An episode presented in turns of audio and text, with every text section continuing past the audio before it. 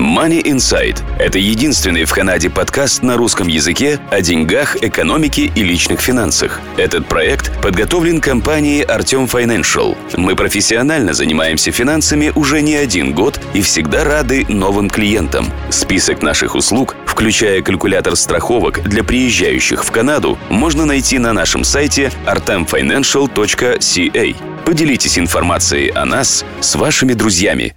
Добрый день, слушатели подкаста Money Insight, вашего подкаста о деньгах, экономике и личных финансах. В студии нахожусь я, Артем Бычков, и сегодня мы поговорим на интересную тему, на тему бизнеса, как вести бизнес-деятельность, как открывать бизнес, что нужно делать, что не нужно. И сегодня у нас в студии два интересных гостя. Один гость, с которым мы уже общались на тему бизнеса, это Станислав Шадрин. И второй гость – адвокат, который специализируется в данных вопросах – это Павел э, Малышевский. Э, Павел, добрый день.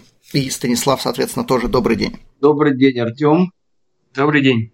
Павел специализируется на всем, что связано с коммерческим правом, на корпоративным правом, э, вопросами, связанными с ценными бумагами, с разными иностранными инвестиционными проектами. Вкратце о Павле. Он является членом адвокатской коллегии провинции Онтарио с 2010 года. Э, что интересно, на мой взгляд, в его деятельности, помимо того, что он практикует в Онтарио, он также является преподавателем с 2014 года. Он преподает теорию, практику переговоров в разрешении споров и заключении сделок в рамках программы Lawyer as Negotiator. Павел, расскажи буквально в двух словах о себе, чем ты занимаешься. Я как бы представил тебя, но как бы более подробно. Артем, спасибо. Трудно добавить что-то э, к тому, что ты уже сказал. Я практикую в Канаде вот уже десятый год. Начинал когда-то на большой международной адвокатской фирме, потом поработал на правительство здесь в комиссии по ценным бумагам в регулировании капитальных рынков. Потом вернулся в частную практику. Специализируюсь я на корпоративном коммерческом праве, помогаю я своим клиентам бизнес-клиентам э, организовывать, реорганизовывать бизнесы, покупать бизнесы, продавать бизнесы, юридическое сопровождение бизнес-проектов, инвестиционных проектов. Последние вот э, пару-тройку лет все больше бизнесов и инвестиционных денег, интересных проектов, в том числе и хай-теков, приходят э, из бывшего пост советского пространства, из России, Украины, Беларуси, Казахстана. Соответственно, вот э, с такими клиентами, нон-резидент, нерезидентами Канады, есть э, новые очень интересные инвестиционные проекты в хай-теке. Это вот то, что я занимаюсь в двух словах. И плюс, э, как ты уже упомянул, в дополнение к своей практике, я учу юридических студентов на юридическом факультете Osgood Hall Law School, который я здесь закончил преподаю, тренируем мы студентов э, вести переговоры, заключать сделки, разрешать конфликты. Отлично, давайте перейдем тогда к вопросам.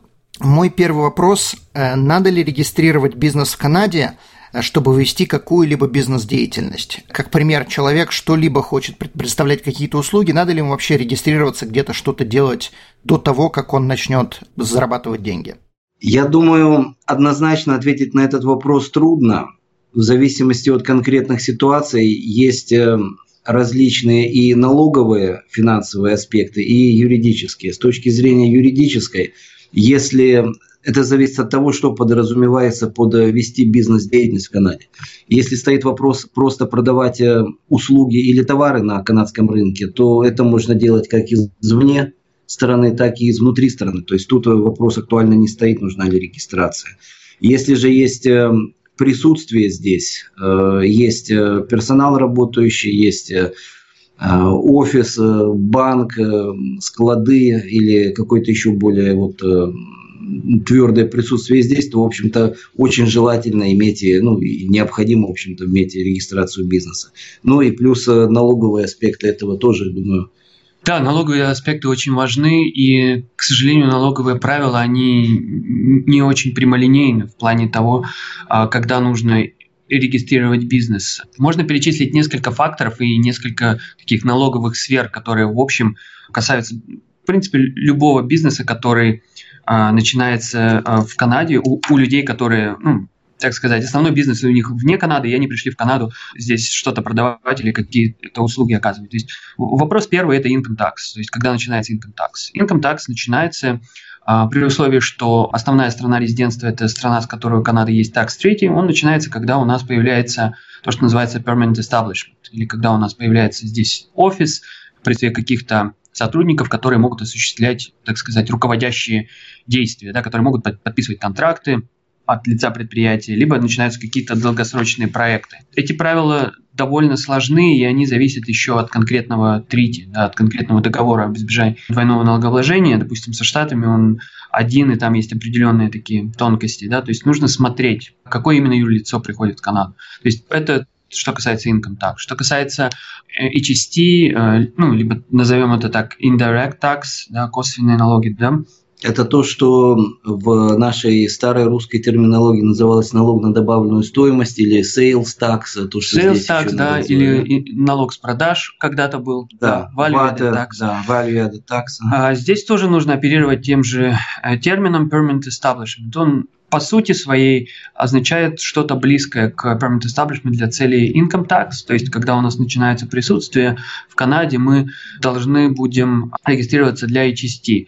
С точки зрения а, таких часто встречающихся вопросов, да, у нас э, ча- часто а, люди что-то онлайн продают в Канаду, и возникает вопрос, а, а нужно ли нам собирать эти части или не нужно. Э, здесь вопрос заключается, во-первых, в какие провинции осуществляются продажи. Допустим, в Квебеке сейчас, не сейчас, это в прошлом году изменились правила, когда нужно регистрироваться, даже когда у тебя э, нету никакого представительства в Квебеке, когда э, превышается определенный лимит продаж, э, если не ошибаюсь, 30 тысяч. То есть э, довольно небольшие суммы для онлайн продаж, да, и нужно это все мониторить. Это зависит от провинции. То есть, грубо говоря, если мы сводим это к каким-то таким простым вещам, которые нужно понимать. Вопрос номер один, есть ли офис, есть ли какое-то физическое присутствие в провинции, и вопрос второй, насколько большой объем продаж. То есть эти две вещи нужно мониторить в Канаде, и это, в принципе, применяется, такой же принцип можно использовать при продаже в Штаты. Но в Штатах, соответственно, а, больше провинций, больше правил и больше, а, так скажем, тонкостей. А, вообще это довольно серьезные консалтинговые услуги указывается для людей, которые разрабатывают да, sales tax, вот эти вот э, плагины для веб-сайтов. Да. Для людей, которые оперируют небольшими цифрами, может быть, имеет смысл задействовать какую-то платформу большую, да, которая за вас будет все это делать. Но, опять же, это бизнес-вопрос, для кого-то выгодно так, для кого-то выгодно по-другому. То есть нужно здесь э, смотреть и оценивать. То есть э, Два вопроса мы обсудили с точки зрения налогов. Это income tax, HST. И вопрос третий, но не менее важный, это uh, payroll taxes. Это то, что в Канаде называется Regulation 102, uh, а, который по сути своей говорит, что начиная с первой секунды, как uh, ваш сотрудник оказался в Канаде, и начал что-то здесь делать, за что вы ему платите зарплату, вы должны пойти зарегистрировать вашу компанию в CRA и сказать, что вы удер- должны удерживать payroll deductions. То есть это такие базовые правила. Они очень жестоки для людей, которые с ними не знакомы. И это нужно очень хорошо понимать. Но люди, которые их знают и умеют ими пользоваться, они довольно лояльны. Почему? Потому что если мы знаем, что у нас такие жестокие правила, мы можем а, до того, как сотрудник приедет в Канаду, заполнить определенные формы и сказать, что у нас сотрудник здесь будет там 2-3 дня, мы ему заплатим там 500 долларов за работу, и мы просим у вас exemption. И этот exemption можно получить. Ну, при, при соблюдении определенных условий. Исключение. Да. Но это все нужно делать заранее. И это, в этом основной ключ э, под, с налоговой точки зрения, по крайней мере, точно, что нужно планировать свою деятельность заранее. И, и очень часто постфактум очень сложно работать с этими случаями. И на этом попадаются очень большие компании, к сожалению. Вот когда уже бизнес-проект а, где-то в середине или уже вообще закончился, ему в деньги уже все получили, оказывается вдруг, что нужно заплатить еще а, налоги с а, фонда оплаты труда, как русская налоги, на income tax, еще и части нам сверху надо. И это очень неприятная новость, как правило, для людей, которые не продумали это заранее. В данном случае мы говорим только о компаниях, которые не находятся здесь, э, в Канаде, то есть это не резиденты, или это также относится к людям, которые здесь имеют гражданство, открыли здесь бизнес и ведут бизнес-деятельность отсюда? Это правило для всех. То есть, если вы работаете в Канаде, вы должны платить income tax таким или иным образом, будь то у вас корпорация, partnership, personal tax. То есть, этого невозможно избежать, если только вы там не какой-нибудь charity или что-то в этом роде. И то это, это очень такой а, маленький список исключений, так скажем. То же самое относится к HST и payroll, да, то есть от этого никому не уйти, да, и если даже вы продаете zero rated supplies, да, с точки зрения HST, да, а, которые не облагаются HST, вам все равно нужно об этом думать, потому что zero rated supplies могут э, сопровождаться mm-hmm. каким-нибудь не zero rated supplies которые нужно будет собирать HST. То есть таким или иным образом эти вопросы актуальны для всех, но в частности они актуальны для людей, которые а, приходят в Канаду из-за ее пределов, потому что для них это оказывается очень большой новостью. И вот это, это Павел здесь включился это вот как раз-таки классический пример того, когда любой проект, ну, бизнес-проект, э, должен быть э, спланирован и сделан и налоговое планирование, и юридическое планирование до того, как проект начинается, а не к концу проекта, когда, в общем-то, и ресурсы использованы, и, в общем-то, подходят к завершению. Это, и, да, иллюстрация того, как э, говорят наши англоговорящие друзья, унция профилактики стоит э, фунта лечения, да? Да. Да. Тяжело в лечении, легко в гробу. Понятно. Совершенно верно. Понятно. Э, хорошо, тогда следующий вопрос. Какие типы бизнесов есть в Канаде? Как вообще можно вести бизнес-деятельность в Канаде? Наверное, это имеется в виду, какие формы или форматы организации бизнеса, да? Да, да. Бывают есть разные, есть их несколько, и мы со Стасом обсудим как раз-таки и юридическую сторону и налоговую, потому что нету хорошей формы и нету плохой формы.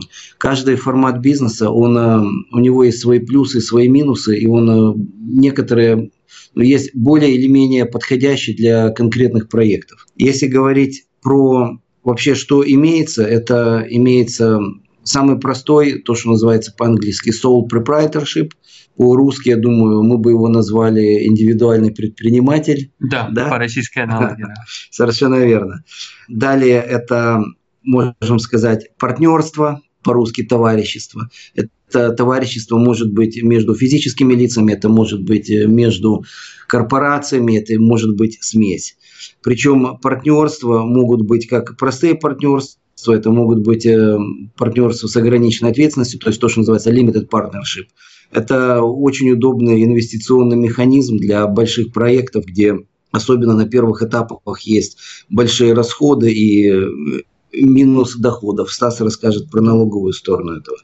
Есть э, э, limited liability partnerships. Это партнерство с ограниченной ответственностью, которые используются часто в профессиональных бизнесах. Вот, ну, к примеру, у адвокатов. Есть корпорации, понятное дело корпорации, корпорации закрытые частные, то, что по-русски, наверное, назвали бы закрытое акционерное общество. Есть публичные корпорации, акции которых торгуются на биржах. Есть э, корпорации обычные, есть корпорации профессиональные. Это такое ну, довольно узкого применения корпораций для профессиональных бизнесов. Э, бухгалтеры, юристы, врачи, кто еще? Наверное, архитекторы, да? Ну, это узкая такая довольно сфера. Вот, да. э, вот, наверное, круг. И с точки зрения юридической, э, все эти формы хозяйствования, они имеют, э, то есть несут с собой разные риски. Самое защищенное – это корпорация. Понятное дело, что права и обязанности корпорации, они независимы и раздельны от прав и обязанностей акционеров, то бишь э, владельцев корпорации. То есть, как здесь на жаргоне на английском называют, это корпорация, это твой невидимый друг, который возьмет на, себя все твои ответственности. Вот. Это с точки зрения как раз-таки, вот э, как в подводной лодке, э, разные отсеки водонепроницаемые. Вот точно так же нужно отделять себя в идеале от э, ответственностей, от рисков, связанных с ведением. Угу, окей. Можно ли вообще открыть корпорацию самому и имеет ли смысл ее открывать самому? Вот, э, мы сейчас этот момент э, осветим. Я хотел спросить, Стас, э, был ли смысл сейчас поговорить про разные налоговые налоговый тритмент, да? Угу. Преимущество. Да, то есть налоговые преимущества различных э, форм хозяйства, или мы это отдельным? И это тема для очень большого разговора. Если говорить так в общем, да, когда открывается, ну, я могу так в одном предложении, так скажем, для, для каждой формы назвать некоторые налоговые особенности. То есть корпорация если мы ведем там активный бизнес, позволяет нам а, несколько отсрочить уплату налогов да, по сравнению с а, индивидуальным предпринимателем. Партнерство, товарищество позволяет нам распределить наши затраты, да, которые мы несем на начальных стадий каких-то проектов, да, и использовать их как налоговый вычет э, для наших каких-то текущих доходов, да, которые мы имеем либо в другой корпорации, либо у себя лично. Это на самом деле долгий разговор, и он очень такой специфичен для разных видов да, бизнесов. Э, у кого-то можно открывать только профессиональные корпорации, да, и, в принципе, можно только профессиональной корпорации либо в sole proprietorship, либо в limited partnership. Да, и очень много ограничений и очень много тонких моментов. Я думаю, мы сейчас лучше не будем а, в деталях это обсуждать. Но различия, конечно, есть. Да. Различий много, и различия эти очень важны. Да, и в плане налогов, и в плане защиты от э, рисков. Ну да, и как Павел сказал, что нету идеального, то есть нет такого, что одно будет подходить для всех. То есть кому-то так, кому-то так, но также это все можно и менять. То есть если мы открыли или стали sole proprietor, то через какой-то период времени мы можем открыть корпорацию и просто стать производить, как бы вести свой бизнес под э, корпоративной крышкой, а не под личной. Это да. Окей. Хорошо, я повторю свой вопрос предыдущий. Можно ли открыть корпорацию самому или нужно ее делать с адвокатом? Или же не с адвокатом, а с бухгалтером или с каким-то профессионалом, кто в этом разбирается?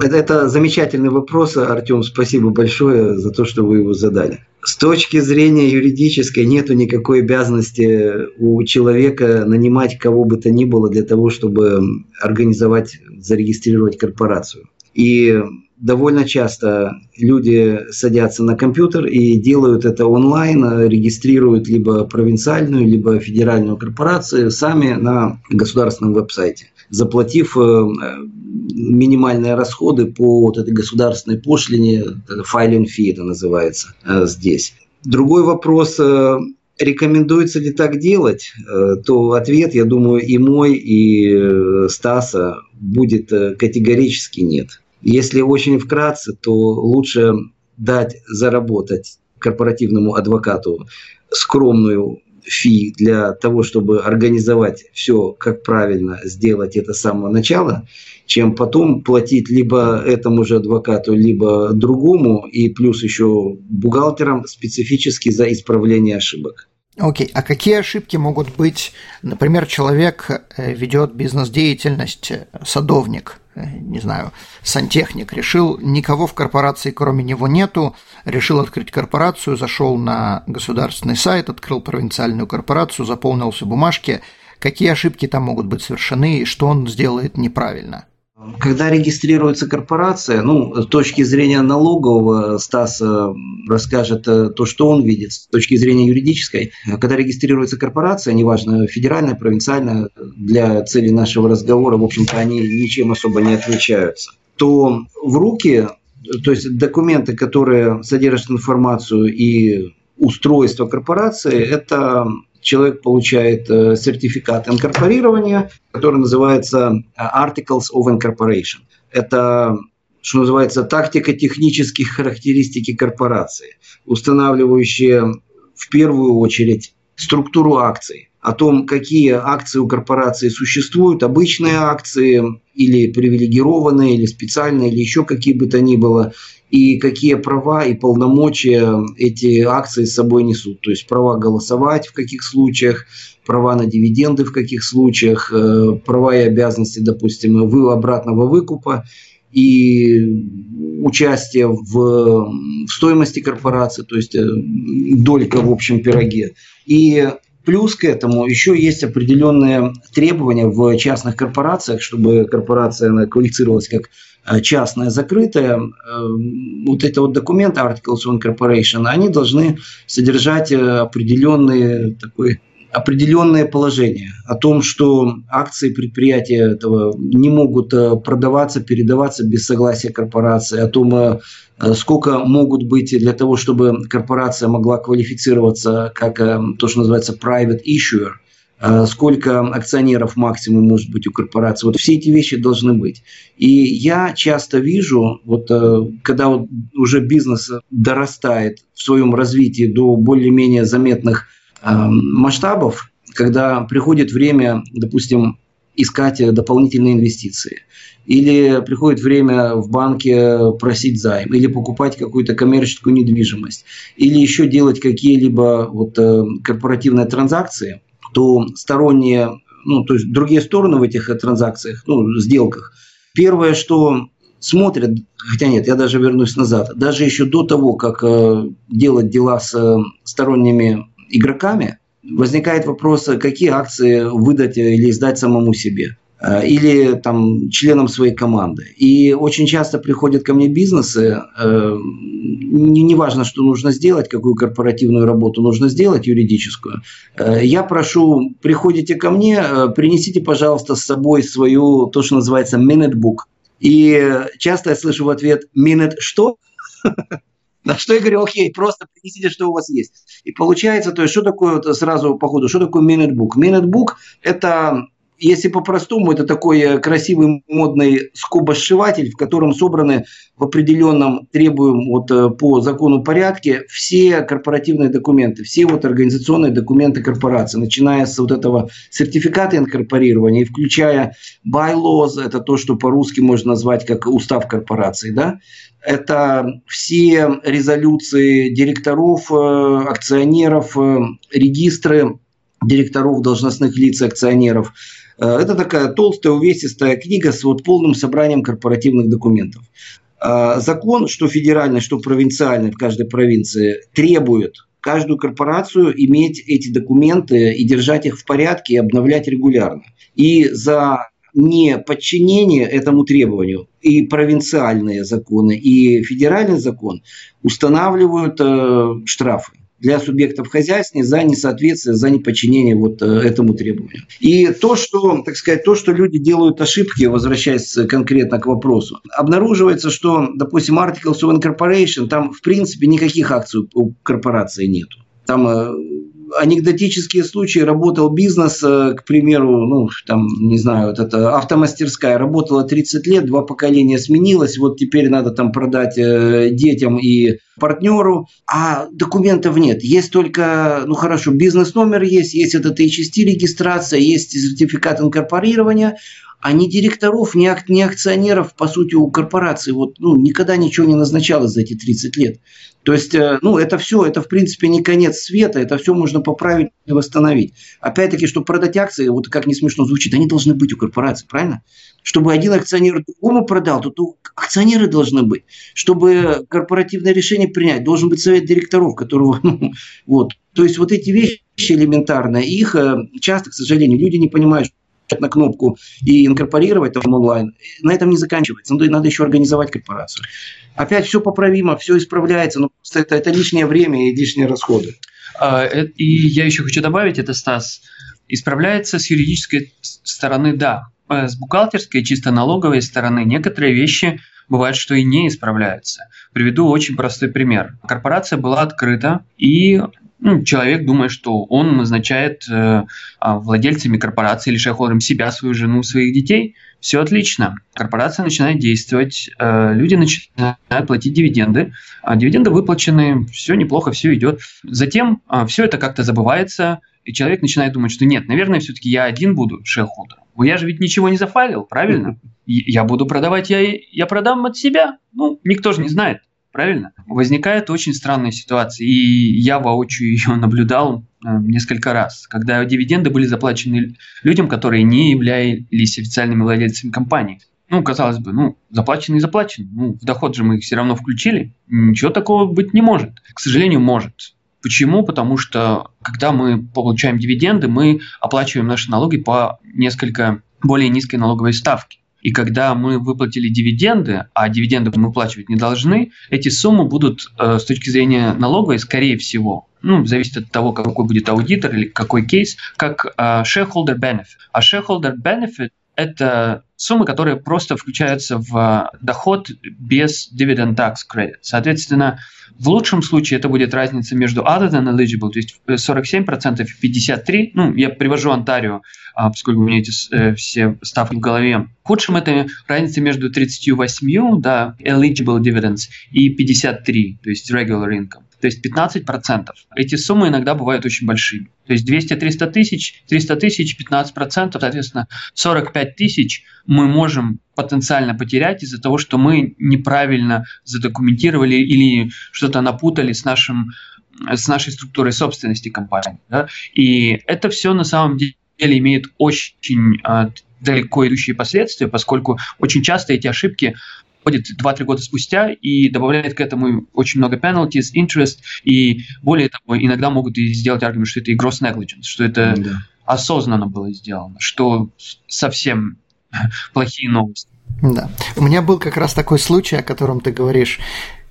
Э, я уговорил клиентов встретиться с налоговым адвокатом, и они меня просили э, тоже присоединиться к встрече. Э, мы приходим, они приносят Articles of Incorporation, адвокат открывает документы и спрашивает, э, муж вел бизнес, э, жена просто была записана на корпорацию, он спрашивает, глядя на все эти бумаги, он спрашивает мужа, кто является владельцем. Муж говорит, ну, конечно же, мы 50 на 50. Тогда он спрашивает, а кто получает доходы? Ну, муж отвечает, я получаю доходы, э, соответственно, я получаю дивиденды. На что адвокат поворачивает к нему все эти бумаги и говорит, ну, вообще-то вы здесь являетесь только директором. Э, акциями вы не владеете, владеет всеми акциями жена. Но при этом он получал все дивиденды в порядка пяти лет. Вот это тот самый случай, про который ты говоришь. То есть человек был просто в шоке, что он даже не владел акциями своей компании. Ну, понятное дело, что жена владела, то есть они не собирались разводиться, но тем не менее ситуация была довольно-таки интересная, что он получал дивиденды, она ничего не получала, при этом она владела всем, а он ничем. Да, совершенно верно. Мы, мы все такие ситуации видели, и, к сожалению, как говорится, гром не грянет, мужик не перекрестится. Вот поэтому лучше все заранее делать. Да, да, то есть это э, они обнаружили не во время аудита, то есть, слава богу, переделали, но, тем не менее, ситуация была довольно-таки комичная. Э, хорошо, тогда у меня вопрос следующий. Открывать ли федеральную или провинциальную корпорацию? С точки зрения юридической сильно большой разницы нету, то есть материальной разницы нету и та и та будет э, функционировать одинаково, и то и то и потребуется э, интерпровинциальная регистрация в той провинции, где ведется деятельность. Есть э, мелкие разницы очень технического характера, как, допустим, делаются апдейты на документах или изменяется что-то. А так никакой принципиальной разницы нету. Окей. Okay. Что дешевле тогда открыть? Тоже нету принципиальной разницы. Там разница может быть 100 долларов, разница в госпошлине чуть-чуть дешевле федеральная. По содержанию, по обслуживанию разницы особой никакой нет. Я думаю, Стас э, с налоговой точки примерно такого же. А, с налоговой точки, да, э, ситуация примерно такая же. В принципе, особой разницы нет. Э, налоги действуют одинаково для федеральной и провинциальной корпорации. Единственная эм, разница, которую я могу вспомнить, допустим, почему корпорации открываются в Бритиш Колумбии, да, и, и Павел тут меня может поправить. Это различные требования к резидентству директоров. Директоров. Да, да, то есть иногда компании, которые приходят в Канаду извне, да, угу. а, они предпочитают иметь директоров всех не резидентами. Просто у них по таким или иным причинам нету никого, кому бы они могли доверить быть да. директором в Канаде. То есть вот такой момент. Павел, я думаю, да, в отличие, знает. да, в Британской Колумбии единственная провинция, в которой, в отличие от всех других канадских провинций и федеральных корпораций, провинциальное законодательство корпоративное не требует э, хотя бы одного э, директора-резидента Канады. Все остальные провинции и федеральные корпорации требуют 25% директоров э, быть резидентом Канады. Окей. Okay. Коль мы затронули вопрос директоров, объясните, кто такой директор и чем он отличается от владельца компании? Директор – это человек, который, их может быть один, их может быть э, сто, их может быть любая цифра, в общем-то. Директор – это человек, который э, распоряжается от лица корпорации, принимает решения для корпорации. Это человек, который избирается акционерами. Ну, или человек, или люди, которые избираются акционерами. То есть структура управления в корпорации трехуровневая. Самый высокий и самый, я бы сказал так, невовлеченный обычно в дела ежедневные – это акционеры. Акционеры владеют э, акциями корпорации и в самом минимальном случае ну, мы не рассматриваем случаи, когда это маленькая корпорация, там пиццерия, папа, мама работают каждый день. Там, конечно, они, они во всех трех э, функциях будут. Но... Аспектах, да. Да, совершенно верно, да. Но так, в теории акционеры раз в год э, проводят собрание, на котором утверждают э, финансовые результаты и избирают директоров. И потом опять идут до следующего ежегодного собрания, пить чай и заниматься другими делами. А директора или совет директоров, э, вот как раз таки занимается тем, что принимает решения для корпорации, управляет ею и плюс э, может делегировать, вот совет директоров, директора могут делегировать определенные полномочия должностным лицам, то есть то, что вот по-английски называется офицеры, да, officers. Э, к примеру, вот по закону корпоративному антарийскому у корпорации у каждой должен быть как минимум президент и секретарь. Вот это должностные лица или офицеры корпорации. Ну, то есть это может быть все одно и то же лицо, один и тот же человек. Совершенно верно. Это да, это трехликий Янус э, в трех ипостасях, да. Ну, понятно. Окей, хорошо. Когда не нужно открывать корпорацию, то есть есть какие-то ситуации, когда абсолютно не имеет смысла делать это? С точки зрения, опять-таки, соображения, нужно что-то делать или не нужно что-то делать, оно имеет э, две стороны. Юридическую – это защита от рисков и э, обязательств, и налоговая – это деньги, сохранение денег. С точки зрения юридической, если бизнес сравнительно маленький и не очень рисковый, то может быть, нет смысла тащить на себе расходы по открытию и содержанию корпорации. Наверное, вот с налоговой точки, я думаю, тоже есть какие-то более-менее какой-то уровень дохода, при котором уже есть смысл э, планировать и оптимизировать налоги, при каком нету, да?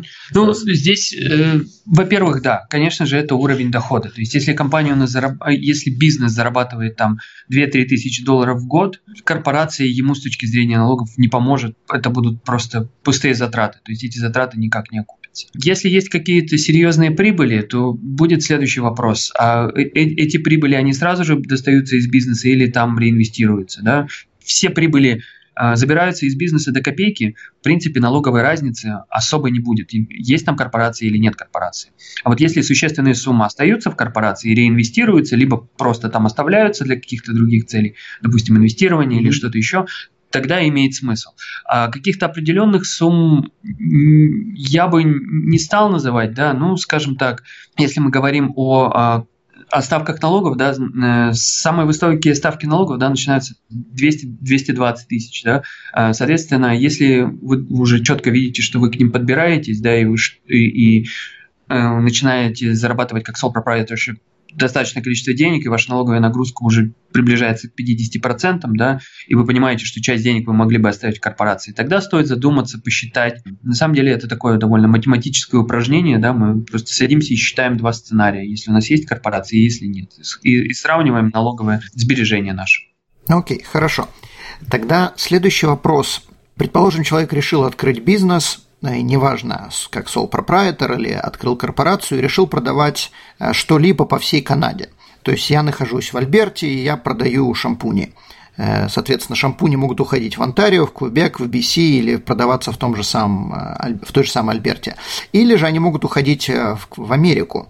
И я заранее не знаю, где будут покупать эти шампуни. И мой вопрос, как вообще регистрировать этот бизнес, надо ли его как-то регистрировать и как платятся налоги.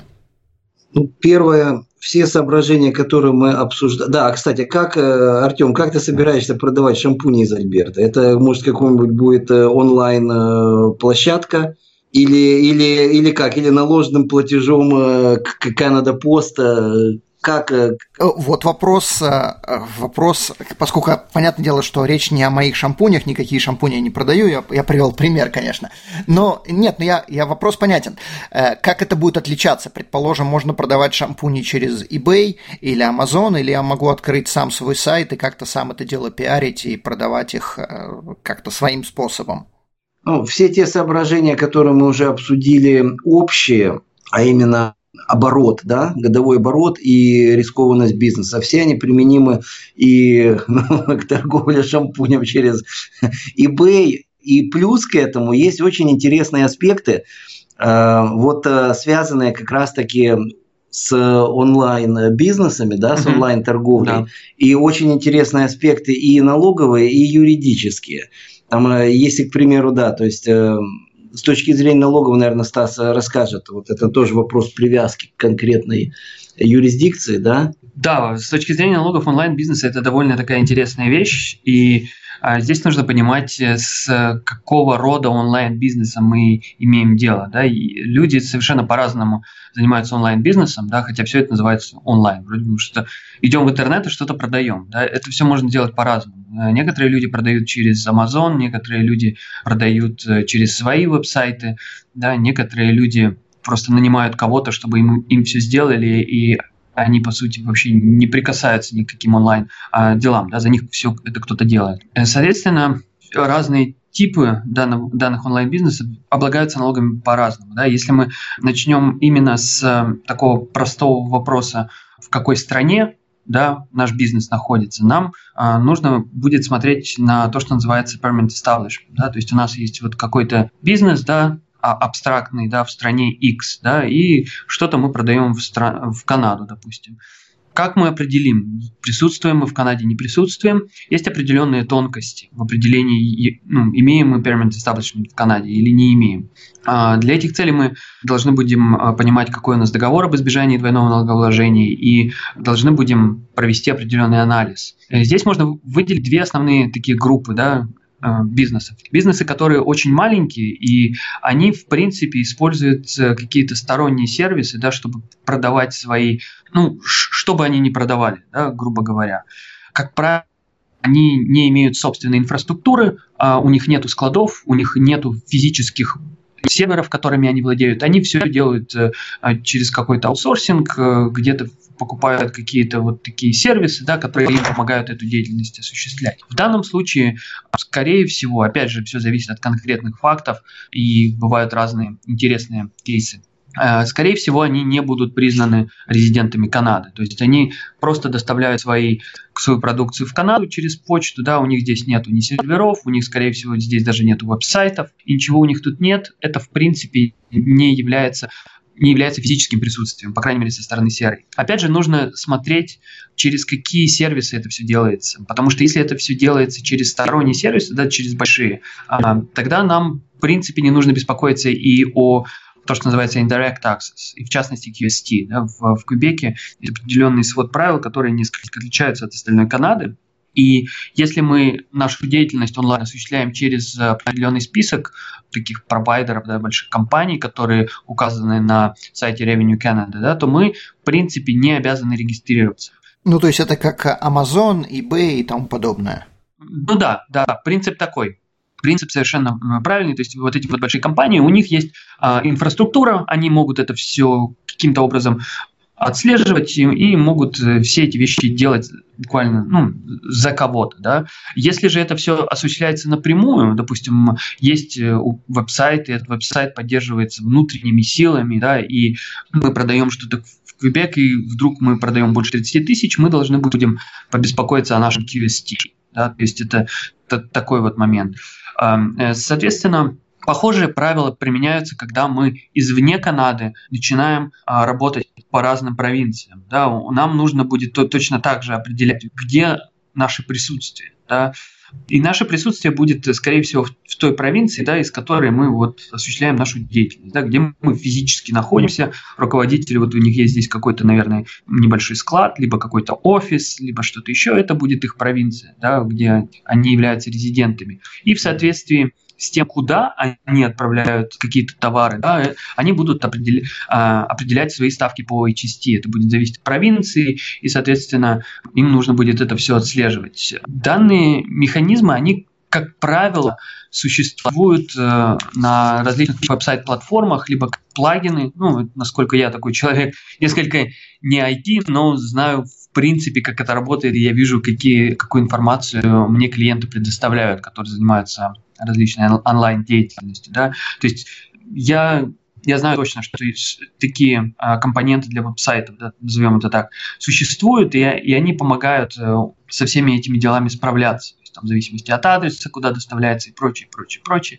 Вся эта а, аналитика, аналитика делается. С точки зрения Соединенных Штатов, здесь довольно сложно ответить, во-первых, потому что штатов много, в разных штатах разные правила, но здесь можно сказать о таком кейсе, да, Wayfair, э, который у нас был пару лет назад, получается, заключение которого это то, что если у нас превышается какой-то предел да, по, наш, по количеству транзакций и по стоимости этих транзакций, да, там, если не ошибаюсь, 100 тысяч. Могу ошибаться, но суммы, а, идет речь о, о суммах такого порядка, то, несмотря на то, что у нас нет физического присутствия, нам, возможно, нужно будет регистрироваться в данном штате. Да? То есть это добавляет отчетности да, и добавляет головной боли онлайн-бизнесам.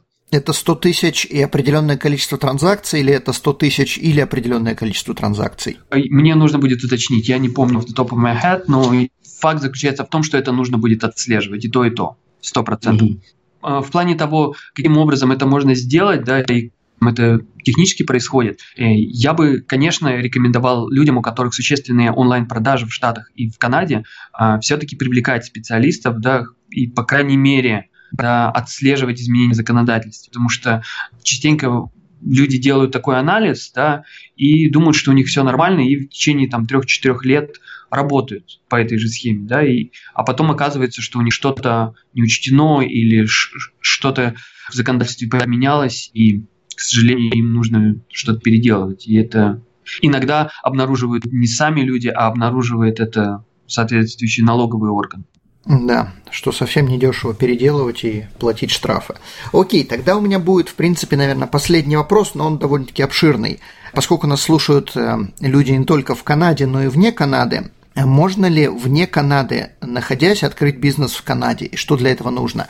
Мы уже поговорили на тему того, что если человек хочет открыть бизнес в BC, для этого не нужно э, ни одного шерхолдера, чтобы он был, директор был именно канадцем. Вопрос, как это открыть, что для этого нужно, то есть какие действия надо совершить, если, предположим, я живу, не знаю, где в Уганде и хочу э, вести свою бизнес-деятельность здесь. Хорошо, Артем, короткий ответ на твой вопрос – это легко. Можно открыть, организовать корпорацию в Канаде, находясь в любой точке земного шара, в Беларуси, в Украине, в России, в Монголии, в Уганде, где угодно. Я хотел два слова вернуться сказать про вот э, онлайн бизнесы и операции торговли, к примеру, там по всей Канаде или по всей Северной Америке в двух словах. В дополнение тому, что Стас сказал к различным налоговым подводным камням. А я вот наблюдаю, есть э, бизнесы, приходят э, вот регистрируются в Канаде как раз-таки для того, чтобы получить доступ к североамериканскому рынку и продавать, э, вот я наблюдаю, например, э, бизнесы из э, бывшего, ну, из нашего бывшего постсоветского пространства, приходят с умными хай-тек разработками, регистрируются, получают резидентство канадское как раз-таки для того, чтобы получить доступ к североамериканскому рынку через северо- североамериканский договор о свободной торговле. Вот. И очень часто и очень много вот этих операций делаются как раз-таки онлайн. И в дополнение к тому, что Стас сказал про э, налоговые всякие фокусы, вот э, онлайн-бизнесы как раз-таки они попадают в очень интересную плоскость, то, что называется электронная коммерция.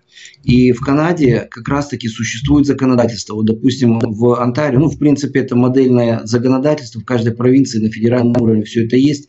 В Онтарио, например, это называется Electronic Commerce Act – это закон об электронной коммерции. Он регулирует, э, какие электронные документы приравниваются к письменным, вот, э, потому что очень часто, особенно у людей старшего поколения, там, ой, мне нужен там, мне нужна бумажная копия, мне нужна там э, синяя подпись живая, мне нужна там печать на документе.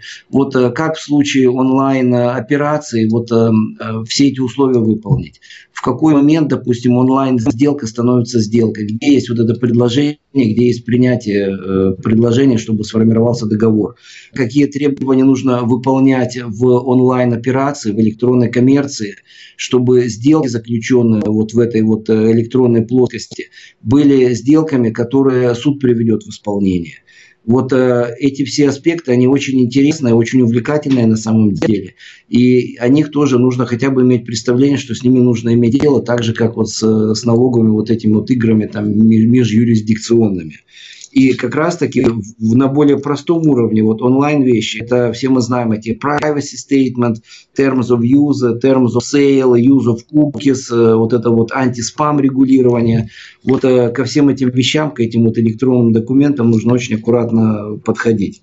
Вот. Э, теперь непосредственно я отвечу более развернуто на регистрацию бизнесов из, из, в Канаде извне Канады. Все это делается, это замечательно делается, ничего тут э, супер экстра, это не ракетная наука, все это делается. И у меня, и у Стаса у нас есть клиенты, которые э, организуют бизнесы, организуют корпорации канадские, находясь э, физически, если владельцы корпораций, акционеры корпораций, как и директора, не все, но некоторые находятся вне Канады эта модель работает, есть определенные законодательные требования, как вот везде, кроме Британской Колумбии, это должен быть хотя бы, там, ну, хотя бы один местный директор. Вот. Плюс есть разница в налоговом подходе, в, налоговых, э, скажем так, Стас, это называется Canadian Controlled Private Corporation, да? CCPC. Да, здесь есть э, очень много налоговым статусом тонкостей mm-hmm. в плане того, а, какой налоговый режим у нас появляется у корпорации, когда ей владеют нерезиденты или контролируют нерезиденты. Да, у нас есть принципиально две вещи. Мы, а, если не ошибаюсь, в прошлом подкасте эту тему несколько в одном из прошлых подкастов затрагивали это. Non-Canadian Control Private Corporation и Canadian Control Private Corporation. То есть элементарно разная налоговая ставка для доходов, допустим, до 500 тысяч. Плюс очень важный момент – это то, каким образом потом деньги из этой корпорации будут доставаться. Да? Потому что э, мало того, что деньги заработаны, мы заплатили налоги, но когда деньги выходят из Канады, да, есть такое общее представление, да, или общее понимание, да, что на том или ином уровне должен быть удержан подоходный налог, допустим, с дивидендов, либо еще с какого-то другого вида доходов, которые а, мы получаем как нерезиденты, владеющие акциями канадской компании. Да, и это будет зависеть от того, какую юрисдикцию уходят деньги, да, дивиденды. И это все нужно очень хорошо планировать, потому что на данный момент это такая очень э, болезненная тема, да, скажем так, для мирового сообщества для, для компаний, которые осуществляют такую международную деятельность, потому что э, сейчас есть такой э, проект Base Erosion Profit Shifting, который как раз занимается тем, да, это в рамках G20 происходит, когда различные юрисдикции собрались и пытаются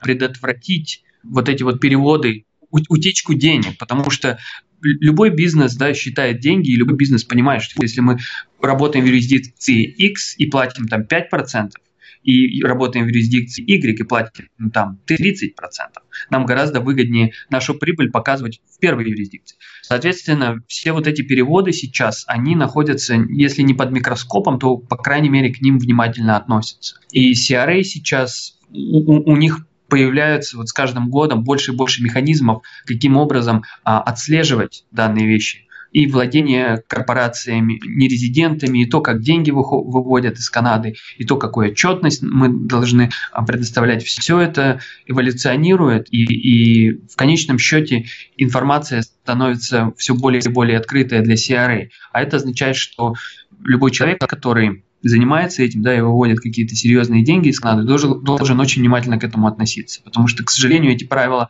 не, не просты. Извиняюсь, что я перебил. Я подозреваю, что это та самая причина, по которой CRA требуют, чтобы 25%, э, чтобы канадский резидент владел хотя бы 25%, чтобы за ним можно было прийти, было с кого спросить эти налоги потом. А, Артем, это не, дело не во владении 25%, это законодательное требование, чтобы минимум 25% директоров ну да. То есть менеджеров корпорации было. То есть э, корпорация может быть... Да, ну как бы да, я это имел в виду, да. Да, да корпорация может быть на 100% принадлежать гражданам любой страны на земном шаре, вот, а из, э, к примеру, из четырех директоров или там э, из двух директоров корпорации один, вот как раз таки один, один директор должен быть резидентом Канады. Ну, кроме BC, конечно. Понятно.